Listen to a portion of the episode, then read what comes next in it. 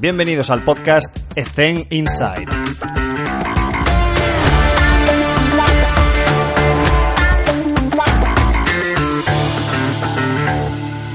Muy buenas a todos. En esta ocasión tenemos con nosotros a Jorge García. Jorge, ¿qué tal? ¿Cómo estás? Hola, buenas tardes. Bien, bien. Encantado de estar contigo. Es un placer poder compartir esta media hora contigo. Bueno, para los que no te conozcan, estamos ante una persona que tiene un currículum impresionante. Tenemos a un doctor en ciencias de la actividad física y el deporte, tiene tres másteres, actividad física y salud, rendimiento deportivo y nutrición. Además de esto, la experiencia que tiene, pues es lo que cualquier persona en nuestro gobierno quiere alcanzar, que es estar en unas Olimpiadas. En este caso ha estado en dos, en Beijing y en Río. Ha estado con la selección absoluta de waterpolo y hockey de mujeres. En este sentido, Jorge creo que nos puede dar una visión súper importante y profesional de lo que es estar en unos juegos y bueno, poder disfrutar de estos atletas de élite. Entonces, Jorge, me gustaría si pudieses compartir con nosotros qué es el día a día para ti en, en y en hockey, que son dos disciplinas completamente diferentes. ¿Qué nos puedes comentar con esa experiencia que has vivido, que es seguramente súper enriquecedora? Bueno, en realidad se parecen bastante en, en, algunas cosas. Primero, pues que son deportes colectivos, evidentemente. Segundo, que son deportes minoritarios. Al Sí. final, deporte equipo, como no sea fútbol, lo demás eh, es bastante minoritario, ¿no? Pero Sí. bueno, waterpolo y hockey aún serían más minoritarios y eso lo cual hace que suele ser bastante familiar. Es decir, que muchos, la mayoría de jugadores de waterpolo y hockey son hijos de exjugadores o jugadores veteranos, que todavía juegan algunos, de hockey waterpolo, ¿no? Y en este sentido sí que es bastante común, ¿no? Al final los clubes, la mayoría son de Barcelona y de Madrid, o sea, son, tienen bastantes cositas en común en este sentido. Luego, a nivel específico, pues evidentemente son como la noche y el día. Uno es en hierba y otro es directamente en el agua, ¿no? Con, con todas, en uno no puede haber contacto, en hockey no puede haber nada de contacto, en waterpolo supuestamente tampoco, excepto si tienes la pelota, que ahí pues sí, te pueden golpear en el brazo, que al principio es un poco lo que choca, ¿no? Oye, que va a tirar y le han pegado en el brazo, es, es algo, es penalti, es algo, ¿no? Y no, es, es que te pueden, por eso muchas veces sueltan la pelota, si os en un partido, cuando se acerca el defensa, pues la pelota la sueltan para que piten falta, ¿no? En cuanto a experiencia, pues bueno, eh, como acabé el máster comencé con, eh, comencé con la selección de waterpolo para preparar los Juegos de Beijing. Y bueno, la verdad es que es una experiencia que está bastante bien. Entonces ya había gente de, en la selección todavía gente, había gente que había sido campeona olímpica, como Ángel. Andreu, había gente que había sido también campeona del mundo, como Iván Pérez, eh, y había unas, y bueno, llegué que justamente habían quedado medalla de bronce en el Mundial, o sea que era un equipo bastante, bastante bueno, ¿no? Estaba de jugador el que ahora es el se- seleccionador masculino, o sea que estaba bastante bien. Y bueno, fue una experiencia, sobre todo el ver, eh, te abre los ojos, ¿no? De ver lo mucho que entera, por ejemplo, la gente de waterpolo, que normalmente hace tres entrenos diarios. Porque el entrenamiento de pesas, más entrenamiento de natación, más entrenamiento de waterpolo. O sea que el, el hecho de ver cómo hacían las cosas, que cronometraban mucho pues, cu- cuando nadaban, pues como si fueran nadadores, con, con el reloj, que no sé si te has fijado en que hay las, en las piscinas, ¿no? Que es la roja, arriba o al medio o tal, ¿no? Sí. Y, y de ahí sí me di cuenta de que realmente a veces hace falta, y en hockey es algo que utilizo, el cronometrar, ¿no? A, a- si quieres realmente que alguien vaya, somos así, la mente humana es así, tienes que decirle a alguien que vaya a un ritmo, se lo tienes que marcar, ¿no? De hecho, bueno, al final, mira, hasta los atletas necesitan una liebre si quieren batir el récord, ¿no? O sea, necesitan un, un estímulo que le marque el tiempo si quieren ir, ir más rápido. Mira que los de deporte individual, que yo también, eh, no sé si lo sabes, eh, entrené eh, la selección catalana de ciclismo, Sí. pues allí sí que sí que eso, el- es el- la diferencia entre el deporte colectivo y el individual, sobre todo es que normalmente el deporte individual, como depende de sí mismo, pues es gente que si le dices que vaya al 100%, va al 100%. Deporte colectivo, según cómo, cuesta un poquito más, ¿no?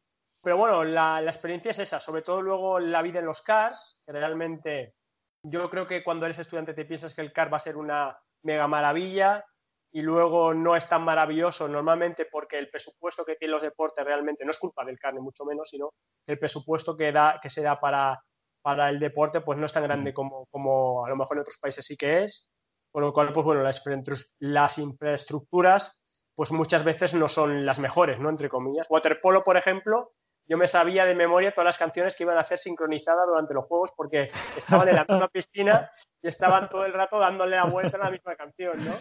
entonces, pues bueno, em, ahora, bueno, eh, se mejoró, se crearon nuevas infraestructuras y ahora sí que hay varias piscinas y, bueno, no hace falta coincidir, ¿no? Pero la verdad es que tiene mucho mérito, yo creo, España, la de, medallas que consigue normalmente los juegos, que mucha gente piensa que son pocas, pero para las infraestructuras que tenemos, las ayudas que tenemos, en comparación con otros deportes, pues bueno, es, es, un milagro, entre comillas, que consigamos muchas medallas. Por ejemplo, las inglesas que son quedaron campeonas olímpicas en Río de Janeiro, ellas, pues los, a partir de enero vivían juntas, tenían piso por parejas y vivían juntas y entrenaban seis meses, no había ni club ni historias, cosa que aquí en España, pues por presupuesto y cosas así es imposible, claro. Alguien que tiene diez veces más tu presupuesto, pues normal que acabe quedando entre comillas campeón olímpico, ¿no? En comparación contigo, ¿no? Y, por ahí van más o menos los tiros. No sé si te resuelvo un poco. Sí, sí, sí, total, totalmente. He anotado algunas de las cosas que has comentado y si, de verdad, si ponemos en una balanza la inyección económica que se aplica sobre ciertos deportes minoritarios, como pueden ser estos que has comentado, eh, pues la balanza se compensa por la otra vía, por el tema del recurso humano y todos nuestros compañeros de profesión que apasionados de su deporte, pues se implican al máximo y se profesionalizan y se forman al máximo para intentar sacar el máximo rendimiento independientemente del dinero que estén percibiendo. Yo creo que ese es el objetivo, el, tesoro y el secreto de todas estas medidas está evidentemente en los atletas, pero también en nuestros compañeros de profesión. Em, tengo muchos casos de compañeros de profesión que lamentablemente se tienen que ir a, vivir de su pasión a otros países pues precisamente por eso, ¿no? Porque no, encuentran oportunidades aquí.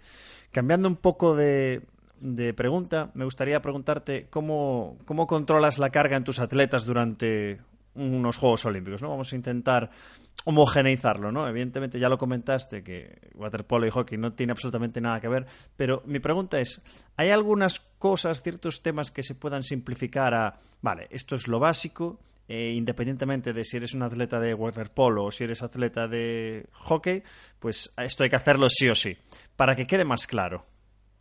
Bueno, a ver, yo realmente, eh, siendo sincero, waterpolo, la parte de planificación, lo que sería más el estado de forma, yo no la hice. La hizo mi ex profesor y compañero Joan Sule, el doctor Joan Sule, y él fue el que hizo la parte esta más de, estado de forma, ¿vale? O sea, yo me dedicaba más, digamos, al entrenamiento funcional, que es lo que más me gusta. Que les hacía hacer, ya te digo, en aquella época cosas muy raras, como leer el Quijote a la vez que estaban en un bosu, cosas que ya no hago, ¿no? es lo, malo que acabas el máster y comienzas un poquito a experimentar, ¿no? En, hockey sí que lo hicimos y de hecho, no, la verdad es que al final eh, no existe, ¿no? O sea, el decir, no, sé perfectamente que en este partido va a estar, no es así. O sea, decir eso es mentir. Vamos, mm. salvo que tengas un sistema que no sé, que yo desconozco, pero aún, eh, o sea, podemos aproximarnos. Ahora, por ejemplo, estamos con el grupo de investigación de la universidad, estamos con temas de saliva para mirar, mirar el, cortisol testosterona, niveles de estrés. O lo aplicaríamos, ¿no? En aquella época lo que sí que utilizábamos era eh, la variación de la frecuencia cardíaca para mirar cosas similares. Pero al final, ¿qué es lo que sueles hacer? Lo que sueles hacer es, vale, cuando nos estamos jugando las cosas importantes, ¿no? Sí. Entonces nosotros lo que sí que creo que nos fue bastante bien, aunque las jugadoras me odiaron bastante por ello, fue que fuimos a hacer unos, nosotros en hockey hacíamos, bueno, waterpolo igual, ¿eh? se hacen muchos amistosos. De hecho, waterpolo sí que tiene una cosa muy curiosa que creo que ningún otro deporte tiene, creo, sobre todo colectivo, que es que se entrena con el equipo rival. Es decir, aquí al CAR venía Serbia o Australia y hacías entrenamiento, tú a lo mejor hacías defensa y ellos hacían ataque, y en la otra piscina viceversa, y entrenabas con ellos, literalmente, y luego jugabas amistosos con ellos. Cosa que yo creo que sería muy transferible a otros deportes en hockey, no lo he conseguido nunca. Ya te lo digo, lo he dicho a los entrenadores, pero todavía no me han hecho mucho caso. es una cosa que yo creo que está muy bien, ¿no? El, porque cambias, ¿no? Siempre tú al final haces como una especie de... O sea, te enfrentas contra tus compañeros, pero hombre, si te puedes enfrentar contra alguien y buscar cositas, el estímulo es nuevo, ¿no? Y entonces, lo que te decía, fuimos a Alemania a jugar unos partidos y realmente entrenamos muy duro, justamente antes de esos partidos. Y la verdad es que nos dieron un baño los amistosos que hicimos. Pero luego los juegos, yo creo que también mentalmente las alemanas debían pensar que éramos muy malas, entre comillas, y les ganamos. Lo cual nos permitió también clasificarnos para cuartos de final. Entonces, un poquito es eso. Sí que tú más o menos intentas entrenar lo máximo que puedas, encargarte a la gente, eh, que es lo más importante, justo hasta una o dos semanas antes de la competición y esa semana, dos semanas antes de la competición, haces el tapering que lleva bastantes años ya hablando Íñigo, Íñigo Mújica, mm. doctor Íñigo Mújica, que este sí que es un crack, que comparado conmigo, vamos, yo soy el de la calle el que casi no ha estudiado, dos doctorados y publicaciones a gogo, etcétera, etcétera, ¿no? Y bueno, este ya desde hace mucho tiempo nos dice que básicamente es el tapering, ¿no? Dos semanas antes bajas volumen, mantienes intensidad elevada y con esto pues te aproximas mucho a un nivel de forma eh, muy bueno. Correcto.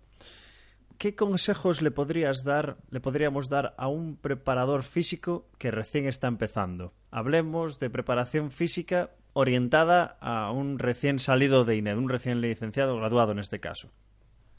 Bueno, primero, darse cuenta que necesita, necesita experiencia real por mucho que hayas leído, por mucho que creas que sabes mucho, por mucho hasta que no estás ahí tiempo, hay muchas cosas que no, no, no eres consciente de ello. O sea, a mí me pasa con mis alumnos ¿no? en, la universidad que les tengo que explicar por qué, pues no sé, si hacemos entrenamiento anaeróbico láctico, por qué la pausa que han puesto es demasiado corta. Es que, hijo mío, no, no, la gente no te va a aguantar. O viceversa, es que lo has puesto demasiado light y no estás mejorando, ¿no? Y esto sí que es importante. Luego, pues que lo que hablamos, ¿no? Que siga estudiando, que siga buscando siga buscando información sobre aquello que, tiene que hacer. Yo lo que explico es eso, si te contratan en algún deporte, lo que tienes que hacer es buscar todos los papers, entre comillas, que encuentres, sobre todo si son metaanálisis relacionados con ese deporte. ¿Qué tipo de capacidades físicas son necesarias? A nivel de resistencia, eh, cada cuánto haces un sprint, cada cuánto estás a un, a un ritmo X. Es mm. igual por posiciones, cuáles son las lesiones más importantes, cómo prevenir esas lesiones. Todo este tipo de cosas son las cositas más importantes que tenemos que, saber una vez pues hemos acabado y tenemos que comenzar a trabajar con, algún equipo, algún deporte. Vale.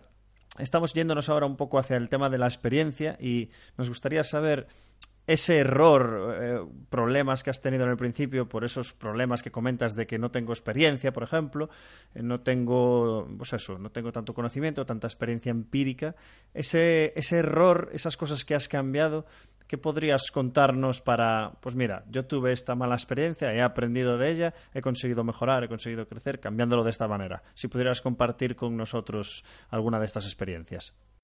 No, bueno, en general, evidentemente, por ejemplo, todos los deja de hacer los que pongo, sabes, en Twitter, son ejercicios que yo he hecho y que ya evidentemente no hago, ¿no?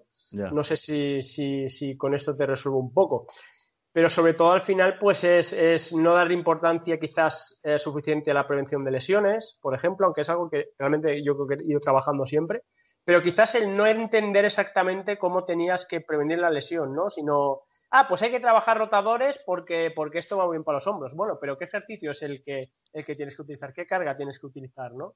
Estos son errores que, que cometemos, ¿no? Luego a veces también puedes cometer errores de lo que te decía, ser demasiado light y que la gente no mejore porque estás siendo demasiado light o te estás equivocando. Por ejemplo, yo el error que cometí seguramente como estudiante es no darle importancia a la resistencia. Yo me gusta la fuerza.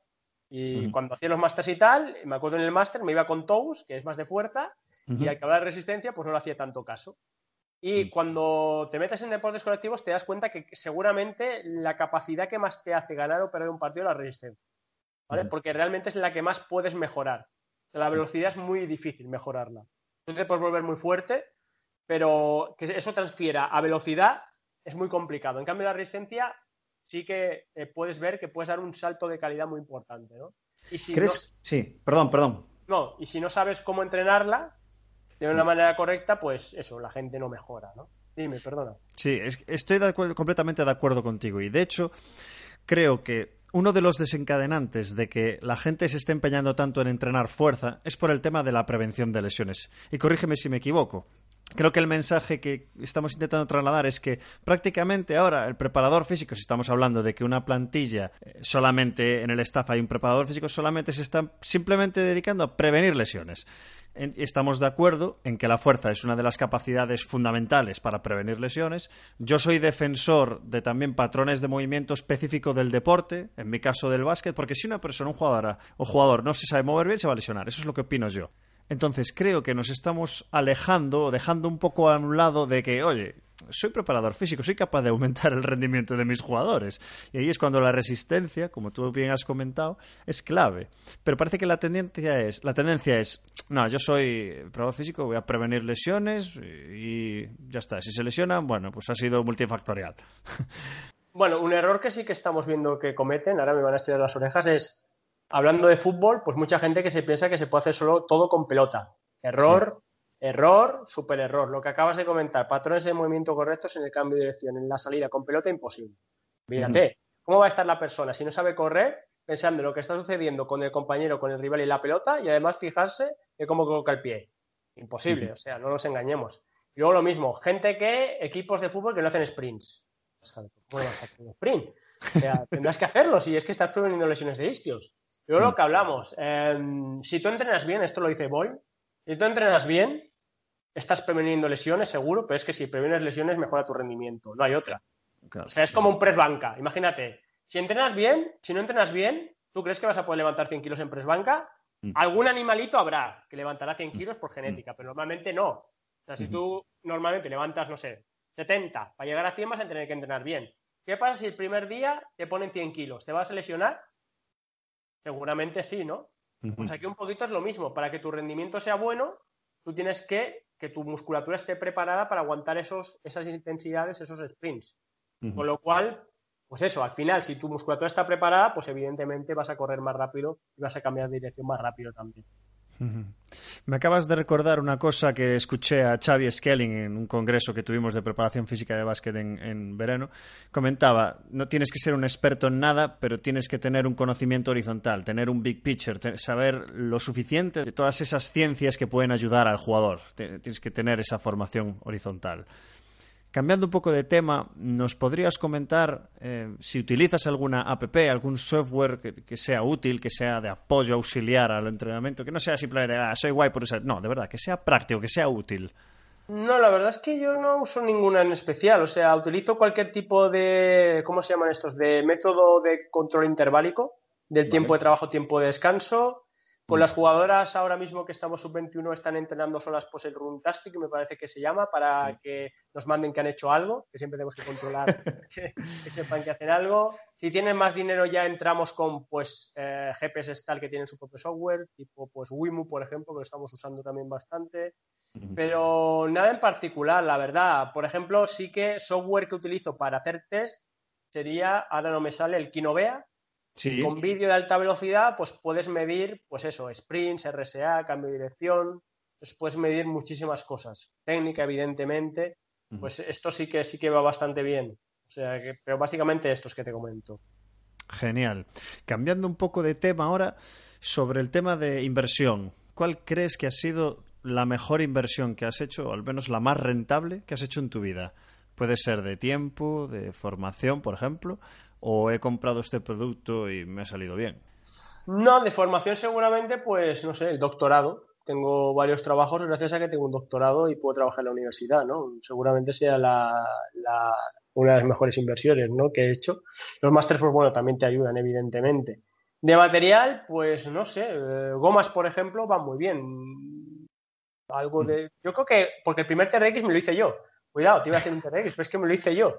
Cuando salió por primera vez que nadie lo usaba, me lo hice yo. Claro, yo llevo dando clases de entrenamiento funcional, pues este no sé si es el onceavo año o alguna cosa así, aquí en INEF. y, me lo hice yo la primera vez. Cogí unas tintas estas de coche, me puse a cortar y a coser, cogí unos mangos de estos de gomas y me hice el primer TRX, ¿no? Pero al final, yo creo que lo que más, lo que he utilizado mucho sobre todo son las gomas estas tipo loop, ¿sabes? Estas que son de esto, estas las he usado un montón para, para mm. todo. Fáciles de llevar a cualquier sitio, al campo, hice que las jugadas se comparan unas grandes y unas pequeñas para prevenir tema de lesiones de, rodilla, eh, etcétera. Entonces, pues bueno, es, una de las mejores inversiones también en cuanto a material. ¿Nos recomiendas alguna página para comprar este tipo de material? Sí, ahora bueno, ahora estoy, estoy esto, estoy con los Sport que me, van a, mandar unas gomas que son muy largas y son de tela. El problema que tiene las Loop, que no sé si te ha pasado alguna vez, o te los, esto cosa que también me ha pasado, que se rompe la goma, va el jugador directamente y hace pupita, ¿vale? O a la jugadora en este caso. Pues ahora han sacado unas gomas, creo que son alemanas, que son como unas loop muy grandes y son de tela. Entonces, mm. es mucho más cómodo si te lo pones porque puedes correr con ello, porque tiene un grosor, pues, no sé, unos 15 centímetros más o menos. Y luego, pues, evidentemente se puede, no, si se rompen, que no se va, o sea, quiero decir, si se rompe lo que es la goma, la tela hace que no, que no te golpee. Con lo mm. cual, pues la verdad es que esto quiero acabar de probarlo, a ver si también cuelgo vídeos en, redes. Lo que he ido probando, la verdad es que me parece un producto muy bueno. Estoy totalmente de acuerdo. De hecho, quería compartir una experiencia desde nivel empresarial, porque nuestra empresa de Zen Salud y Rendimiento, de centro de entrenamiento, que entrenamos a un montón de gente, pues hemos introducido recientemente estas gomas de las que hablas, las de tela. Y vamos, ha sido un éxito un éxito rotundo y además no rompen con tanta facilidad, pero sobre todo son súper cómodas y además eh, para las chicas evidente, pero para los chicos todavía más por el tema del vello y porque es mucho más cómodo. Y ahora, cambiando un poco de tema, esto es difícil porque seguro que tienes muchos consejos con toda la experiencia que tienes, pero ¿cuál es el peor consejo que has escuchado nunca? Pues yo creo que de lo peor quizás es cosas de nutrición que oyes cada animalada, no, porque tienes que tomar esto, no sé, los BCAs o la, no sé, lo que tú quieras, ¿sabes? O sea, la gente se meta. A ver, el peor de todos, la, yo creo que el mayor timo que he visto en mi vida en deporte fue la pulserita aquella, la Power Balance, ¿te acuerdas? Madre mía, es verdad. Yo creo que es el mayor timo de la historia del deporte, o sea, aquello fue. O sea, primero fue la tirita aquella, que no sé si tú te acuerdas, que en el Mundial de Estados Unidos llevaban a todos los futbolistas una tirita en la nariz, que en teoría te ayuda para respirar. Es verdad, es verdad, sí, sí, sí. sí. Pero esto lo superó mucho más. No, pero es que en la Power Balance habían, habían hecho estudios de que a los surfistas les mejoraba el equilibrio en las competiciones. Supuestamente, y que habían prohibido, pero luego te ponías a buscar, y es como lo de que el vino es una hora de deporte, que luego te pones a buscar en la universidad y es todo mentira, ¿sabes? Pues más o menos yo creo que esta es la más gorda de, todas, ¿no? Es cierto, es cierto, sí, señor. Que, no, no fue hace tanto tiempo esto, además. No, hará ponle 5 o 6 años como mucho, sí, no, no, no hace tanto. No lo recuerdo bien, me, falla la memoria. Por ahí, por ahí debió ser, sí. A Power Balance, madre mía. ¿Qué has cambiado en los últimos años? Es decir, que hay una cierta tendencia que se está haciendo porque es mayoritario y generalista y todo el mundo hace lo mismo y después pues vamos a probarlo a ver si tal. ¿Nos podrías ayudar en ese sentido? Mira, yo sí, en, en mi canal de YouTube, que salgo con el Bosu haciendo un montón de cosas, no sé si lo viste. Sí, sí, sí. Pues hice, sí, mis deberes. No utilizo para nada el Bosu ya en cosas de pie. O sea, solo para estirar. Y hago mm. una cosa que explica hoy, como una especie de single leg deadlift. Pero todo lo que ves ahí no lo uso para nada, porque me di cuenta de que no, er, no transfiere realmente lo que sería la estabilidad y el equilibrio real. Mm. Después, mientras hacía eso, estaba a la venta la Wii Balance Board, no sé si sabes, que es un, de Wii que tiene la plataforma. Y si te fijas más o menos, en el vídeo ese se ve que yo tengo más o menos una buena estabilidad, un buen equilibrio, ¿no? Encima del, del boss y tal. De mm. hecho, no sé, hice como 500 vídeos similares donde hacía de todo con el boss, ¿vale? Mm. O con la Fitball. Y me puse encima de la de esto y había un juego que era de yoga, que tenías que hacer la montaña, que te ponías con, las manos para arriba, pata coja, digamos, y te medía, tenía, había un círculo y medía como tu centro de masas, cómo se movía, lo iba dibujando. Pues yo me salía todo el rato de ahí. Y digo, vamos a ver, se supone que tengo buen equilibrio y aquí la estoy liando parda. ¿Por qué? Porque no es lo mismo el bosu que el suelo. Mm. Entonces es donde me di cuenta. Luego, evidentemente, pues todo lo que son eh, em, rotaciones de tronco, flexiones de tronco, todo esto eliminado y ahora solamente hacemos antirotacionales o antiextensores o antiflexores ¿no? de, mm. de, tronco. Esto sería la parte que me hace cambiar y luego la importancia de los rotadores, de los rotadores internos y externos, por ejemplo, de cadera para prevenir lesiones y, por ejemplo, para lo que hablamos, ¿no? patrones de movimiento, cambio de dirección, etcétera. Hoy le he preguntado en clase, ¿cuánta gente entrena la rotación interna de cadera? Mm. Y nadie me ha levantado la mano. Que está súper limitadísima. Pero es que cualquier gesto que hace es fundamental, o el, si no cualquiera, en el 90% a nivel deportivo, cuando chutas, rotación interna de cadera del pie apoyado. Cuando cambias de dirección, rotación interna de cadera del pie apoyado. Cuando lanzas un puñetazo, rotación interna de cadera del pie apoyado. Cuando haces un drive de tenis, rotación interna del pie apoyado es que es todo rotación interna. El problema es que mucha gente no es capaz de interpretar bien el movimiento y piensa que es rotación de tronco. Y a ver, hijo mío, no, no es tronco. la lumbar rota, rota para un lado 6 grados solo, 6,5. Es, es, la cadera que tiene mucha más potencia, ¿no? Y estas son cositas que sí que hemos cambiado. Yo ya te digo, yo hacía el Russian Twist. Te cogía lado y lado. Y ahora ya vamos, ni, ni loco, ¿no? Está haciendo ahora mismo Michael Boyle en su Instagram una serie que no sé hasta dónde va a llegar, una serie de ejercicios no recomendados. Le dedica un minuto dentro de su coche a, a explicar todo Sí, esto. sí. Y está empezando a dar zascas a, a todo el mundo, cosas que ya se saben, pero bueno, que quizás hay algún oyente que no, no está tanto al día, pues conviene seguirle también, porque son cosas que nos acaba de explicar Jorge, que el Russian Twist no tiene ni pies ni cabeza. Formación fundamental. Jorge, ¿nos recomendarías algún libro? Eh, sí, la verdad es que hay muchos. eh, colaboro con, con Ediciones Tutor Sí. y realmente eso, pues están sacando una serie de libros muy buenos. Si te gusta hipertrofia y realmente te interesa la hipertrofia, Brad Scofield, el libro es fundamental. Si te interesa la preparación física, pues a nivel de entrenamiento funcional de fuerza, el libro de, de Boyle, fundamental. Te interesa la preparación física y lo que hablamos, la planificación, cómo debes hacerla, controlar todos los parámetros, de Bompa, fundamental. Mm. Y faltaba el último, que era el del calentamiento, de un eh, neozelandés que también trabaja muy bien la velocidad, que es Ian Jeffries. Y también es otro libro que también recomiendo bastante para, para leer. Puedes sacar provecho de, mucho provecho de estos libros.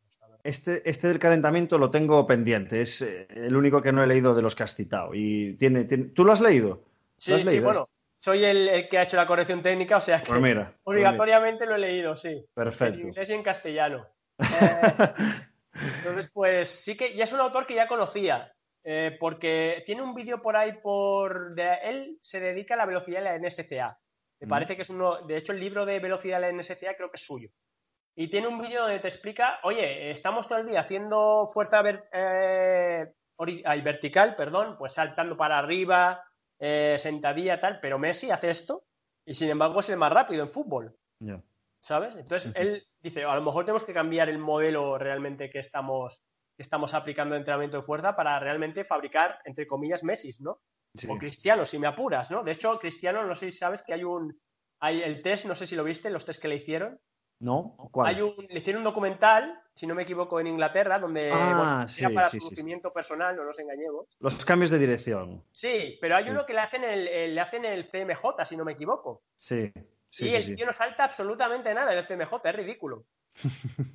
¿Por qué? Porque realmente él en fútbol no tiene por qué saltar haciendo un CMJ. Claro, Entonces- utiliza toda la palanca. Mm, Sí, correcto. Bueno, le dejan hacer una trampa y le dejan dar un paso previo para saltar, ¿no? Sí. Pero claro, o sea, al final es lo que hablamos. O sea, necesitan la especificidad, Mm. ¿vale? Para, para, para entrenar bien, ¿no? Entonces es bastante recomendable este autor en este sentido.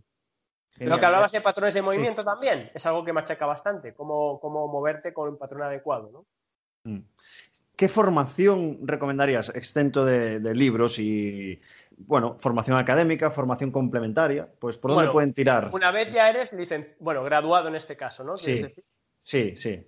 No, para mí eso. em, mira, yo doy clase en varios másters, los cuales evidentemente también recomiendo, Sí. pero el que para mí a nivel profesional, sobre todo para los físicos, tiene más relevancia eh, sería el de el máster CD que se llama, que Sí. es el del Fútbol Club Barcelona, que por Mm. ejemplo ha hecho Schelling, en el que da clase, no sé si él también da clase en, en este, no estoy seguro. Ac- pero No sé si antes, pero actualmente no está dando no, clase. porque no debe tener. Bueno, pero Julio sí que da clase, Tous, pues da también. eh, Gerard Moras también. Sí, Oliver Gonzalo, eh, Mm. el mismo Joan Solé, evidentemente Paco Seirulo, Mm. Paduyés, y siempre invitan además a mucha gente de fuera.